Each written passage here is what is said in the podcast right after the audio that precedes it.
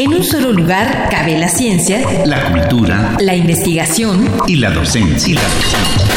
En un solo espacio radiofónico te enteras de lo más relevante de nuestra universidad, nuestra universidad. Aquí, en Espacio Académico Apaunam. El pluralismo ideológico, esencia de la universidad. Esencia de la universidad.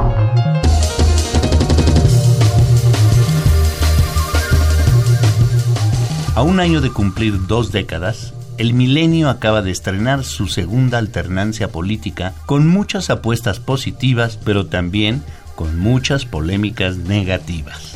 Aún así, este momento político propone el desarrollo de una cultura democrática que considere la negociación y la persuasión como formas de participación. Todo esto cimentado en una formación ciudadana que permita cooperar, participar y deliberar en el ejercicio del poder y en las políticas públicas. Pero todo ello requiere de mecanismos que concilien los distintos intereses que surgen en una sociedad tan plural como la nuestra. ¿Cómo resolverlo? Acompáñanos. Este martes volvemos a contar con la presencia del doctor Fernando Ayala Blanco para seguir hablando acerca de los grupos de poder en México actualmente. Gracias por volver a nuestro programa, doctor. Muchas gracias, por invitarme de nuevamente. Nuestro invitado es doctor en Ciencias Políticas y Sociales por la UNAM, profesor titular C de tiempo completo adscrito al Centro de Estudios Políticos de la Facultad de Ciencias Políticas y Sociales de la UNAM y miembro del Sistema Nacional de Investigadores nivel 2. Es autor de numerosos libros y responsable o corresponsable de diversos programas de apoyo a proyectos para la innovación y mejoramiento de la enseñanza y sus líneas de investigación son la hermenéutica, la relación arte y poder, grupos de poder y seguridad nacional. Bueno, pues para empezar nuestra conversación de hoy, ¿qué son los grupos de interés presión, doctora Ayala Blanco? Mm, pues bien, un grupo de interés presión concretamente son organizaciones donde sus miembros van a tratar de sacar adelante sus intereses como grupo. ¿A qué me refiero con esto? Por ejemplo, este, un sindicato, que ya lo había mencionado la vez anterior, o el Consejo Coordinador Empresarial, o la Coparmex, o por ejemplo, eh, alguna ONG, o algún grupo como Provida, o algún grupo religioso que esté en contra del aborto, o algún grupo que, que defienda los intereses lésbico, gay y estén a favor de del matrimonio entre personas del mismo sexo, por poner algunos ejemplos, y por lo regular se conforman de una manera formal como asociación civil. De esta forma, pues van generando recursos, organización, se van organizando para poder eh, interactuar en las políticas públicas de tal suerte que sus demandas puedan salir adelante a través de ciertas acciones, muchas veces presiones, puede ser presiones, como movilizaciones, por ejemplo, para eh, incidir en los tomadores de decisiones. Y en ese respecto, ¿cómo trabajan? Y, cómo buscan lograr sus objetivos? Eh, puede, puede ser de, de, varias formas. Puede ser eh, de una manera más formal o de una manera más informal, como es el propio ejercicio del poder político. Pero de una manera formal, por ejemplo, eh, podría ser también a través del cabildeo. Y hay, hay, eh, hay, hay centros de asesoría en cabildeo o consultorías en cabildeo en donde cabildean en la Cámara de Diputados, en la Cámara de Senadores, y en donde vemos, por ejemplo, que a lo mejor algún grupo de interés económico, por ejemplo, algunas cigarreras o farmacéuticas, por poner algunos ejemplos, están cabildeando con los diputados para sacar alguna iniciativa de ley. Y esa sería una, una manera formal en donde también hay muchas veces interacción con lo informal. Y otra forma sería también de una manera este, más activa, ¿no? O de lucha o de compromiso haciendo una movilización, marchas, también a través de los medios de comunicación. Generando movimiento. Generando, o sea, sí, es importante establecer una diferencia entre movimiento social y movilización. un movimiento social sí tiene una organización y una duración en el tiempo. Una movilización puede ser este coyuntural. Y bueno, en este sentido, eh, cómo se valen las élites del poder o qué pueden hacer eh, con respecto a los grupos de interés presión para marcar el rumbo de una nación. Eh, muchas veces, o sea, bueno, no muchas veces, es, regularmente la, en todo grupo de interés presión, en todo partido político, en toda burocracia, en todo gobierno, va a surgir una élite, una élite que son los, los verdaderos tomadores de las decisiones en su ámbito. Y aquí entra también en, digamos que en perspectiva, el conflicto. Va a haber también conflicto muchas veces al interior de un grupo o entre otros grupos. Y el conflicto no se ve como algo malo, ¿no? Si retomamos, por ejemplo, al sociólogo Simmel. Vemos como el conflicto, que es antagonismo, genera también socialización. Es un mecanismo de socialización y cohesión social para tratar de llegar a la unidad. Aunque esta unidad muchas veces puede ser la aniquilación del otro, pero generas una unidad.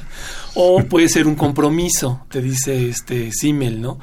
Pero entonces, ¿qué es lo que hacen las élites?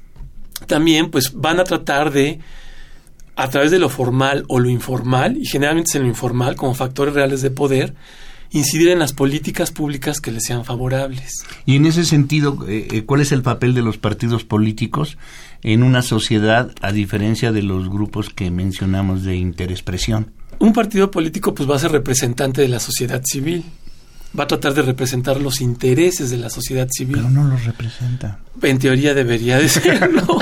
en teoría debería de serlo. Pero pues sí, generalmente no lo representa. ¿Por qué? Porque esta teoría de los grupos de poder está atravesada por la teoría de las élites. Y es muy duro decirlo, pero pues sí, finalmente lo que van a predominar son los intereses de las élites. Entonces, ¿qué es lo que pasa en un partido político desde mi punto de vista? Pues que lo que importan son los intereses de aquellas élites de cada partido. Y muchas veces se, se, se utiliza, ¿no? Se utiliza el discurso del bien común para poder sacar adelante los intereses de esas élites.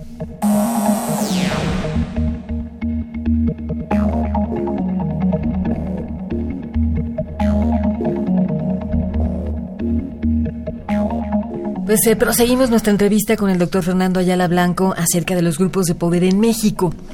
¿Cuál es la función de la negociación y el cabildeo en la generación de consensos políticos y sociales que ya nos mencionaste algunos, pero bueno, sobre todo en eh, para generar acciones más propicias en este objetivo de democracia participativa y en este marco de deliberación, negociación y propuesta y el respeto a la diferencia. Claro. Finalmente, pues el ser humano se comunica a través de, de, un lenguaje y de la lengua, ¿no? En este caso. Y ahí es donde entra la persuasión. O sea, yo tengo que persuadir al otro, a la otredad, de que mi punto de vista quizá es mejor que el del otro. Pero para eso se tiene que dar un juego retórico desde el punto de vista tanto positivo como negativo de la retórica, ¿no? que es un, un camino de doble vía. Por lo tanto, pues bueno, si tú tienes una postura, ¿cuál es el correlato de la política? La ética. ¿No? Por eso, pues, Aristóteles primero escribe sus éticas y luego la política. Pero es muy difícil ser ético, ¿no? En, en el ejercicio del poder político, porque muchas veces ser político, ¿no? Exacto. Es como si todos los todos los políticos quieren ser poetas, pero no todos los poetas quieren ser políticos. Exacto, exacto. ¿No? Y ahí nos damos cuenta que una postura ética sería yo reconocerme a mí, reconocer al otro y reconocerme en el otro. Es muy difícil que un político se reconozca en el otro. Digo, si, los ciudadanos de a pie tampoco lo hacemos. si a duras penas a veces reconocen al otro, pero reconocerse en el otro, pues es muy difícil. Entonces, esa sería una postura, si quieren ustedes, muy romántica, utópica hasta cierto punto, pero yo digo que por ahí va, ¿no? Esa conciencia y autoconciencia del reconocimiento en el otro para poder mejorar, ¿no? Como sociedad. ¿Y, y, cómo podemos este, eh, trabajar en la construcción de una democracia participativa? O sea, ¿cómo empezar a crear formas de mediación política en nuestro país? Desde luego, desde el punto de vista positivo de la teoría de los grupos de poder, generando agrupaciones con intereses que traten de ser eh, de mejoría para la colectividad, Y yo insisto, ¿cómo se va a dar esto? Pues a través de la educación. O sea, la educación debe de ser uno de, uno de los fundamentos o de la, digamos que de las puntas de lanza de cualquier gobierno. Pero ahí es donde van surgiendo conflictos, van surgiendo choques y muchas veces la educación es lo que menos les interesa. Pero la ignorancia es la mejor arma para sublevar. Exactamente, entonces por eso es muy difícil, porque eh, desde mi punto de vista, las grandes élites lo que quieren es generar un discurso en donde se, se permee la ignorancia. ¿Y cómo empezar a desarrollar un marco de crítica y análisis propicio para desarrollar una cultura de participación ciudadana acorde a las actuales necesidades del país? Pues en primer lugar en espacios como este, ¿no? O sea, desde, desde los medios de comunicación, la radio, las nuevas tecnologías, la televisión, el cine, pero ahí entramos también este, en, esta lucha, ¿no? De intereses, en donde también pueden ser mecanismos de control.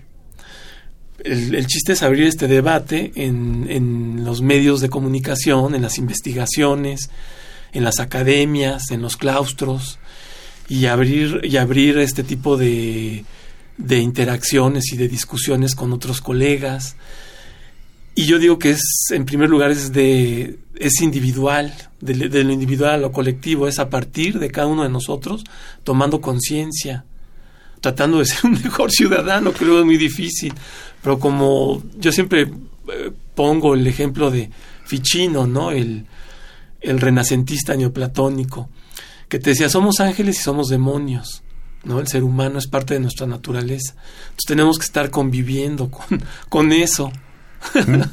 Doctor, eh, en vista de que no solo México, sino el mundo está sufriendo unos cambios verdaderamente espeluznantes, ¿no? ¿Cuál es el gran reto que tenemos como nación? Sí, pues muy difícil, muy, muy, muy difícil, pero desde luego eh, adecuarnos ¿no? a esto que está sucediendo, en donde vemos cómo también en nuestro gran referente, por desgracia, pues son los Estados Unidos, ¿no? Como decía Porfirio Díaz, ¿no? Tan lejos de Dios y tan cerca de Estados Unidos. Pero por fortuna, pues al estar tan cerca de Estados Unidos, pues tampoco va a pasar algo infernal como para muchos podría ser este una guerra este, geopolítica, ¿no? En esta zona, o por ejemplo, no, es que este, también, ¿no? O sea, yo no me la, yo no me la compro, es que con el peje va, va, este, nos vamos a volver como Venezuela. Pues no, tampoco, ¿no? Ahí vemos que desde la teoría de los grupos, como pues también las élites están de alguna manera diseñando cuáles van a ser las agendas este, nacionales e internacionales. Pues el gran reto va a ser tratar de adecuarnos como ciudadanos, porque estamos más allá de, esas élites. Chomsky dice que, que la élite global es el 1% de la población del mundo, somos 7 mil millones de personas. Yo digo que somos, que es menos del 1%. Y ahí estamos hablando de la élite global. ahorita estamos en la élite nacional. Entonces, pues somos muy pocos, son muy pocos la, los que integran la élite y somos muchos los que integran este la pobreza y la pobreza extrema. Somos millones, ¿no? Y las clases medias también que cada vez están más desgastadas.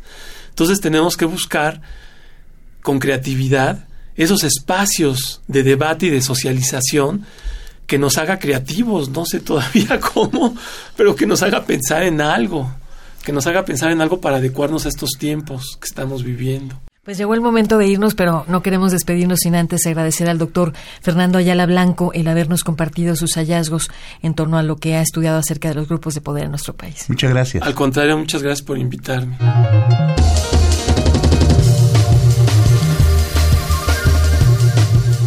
Participamos en este programa en la realización y postproducción Oscar Guerra, el guion de Sabrina Gómez Madrid y en la operación técnica nuestro compañero Ricardo Pacheco. Coordinación de la serie, licenciado Francisco Guerrero Langarica. En nombre de todo el equipo de trabajo nos despedimos de ustedes al micrófono, compañero Ernesto Medina, su servidora Sabrina Gómez Madrid, quienes agradecemos su atención y los invitamos a participar en este espacio a través de nuestro correo electrónico, todo en minúscula con doble A al inicio a paunamarroba correo.unam.mx. Los esperamos el próximo martes a las 10 de la mañana aquí en Radio UNAM, Experiencia Sonora. En un solo lugar cabe la ciencia, la cultura, la investigación y la docencia. En un solo espacio radiofónico te enteras de lo más relevante de nuestra universidad, nuestra universidad. Aquí, en Espacio Académico APAUNAM. El pluralismo ideológico, esencia de la universidad. Esencia de la universidad.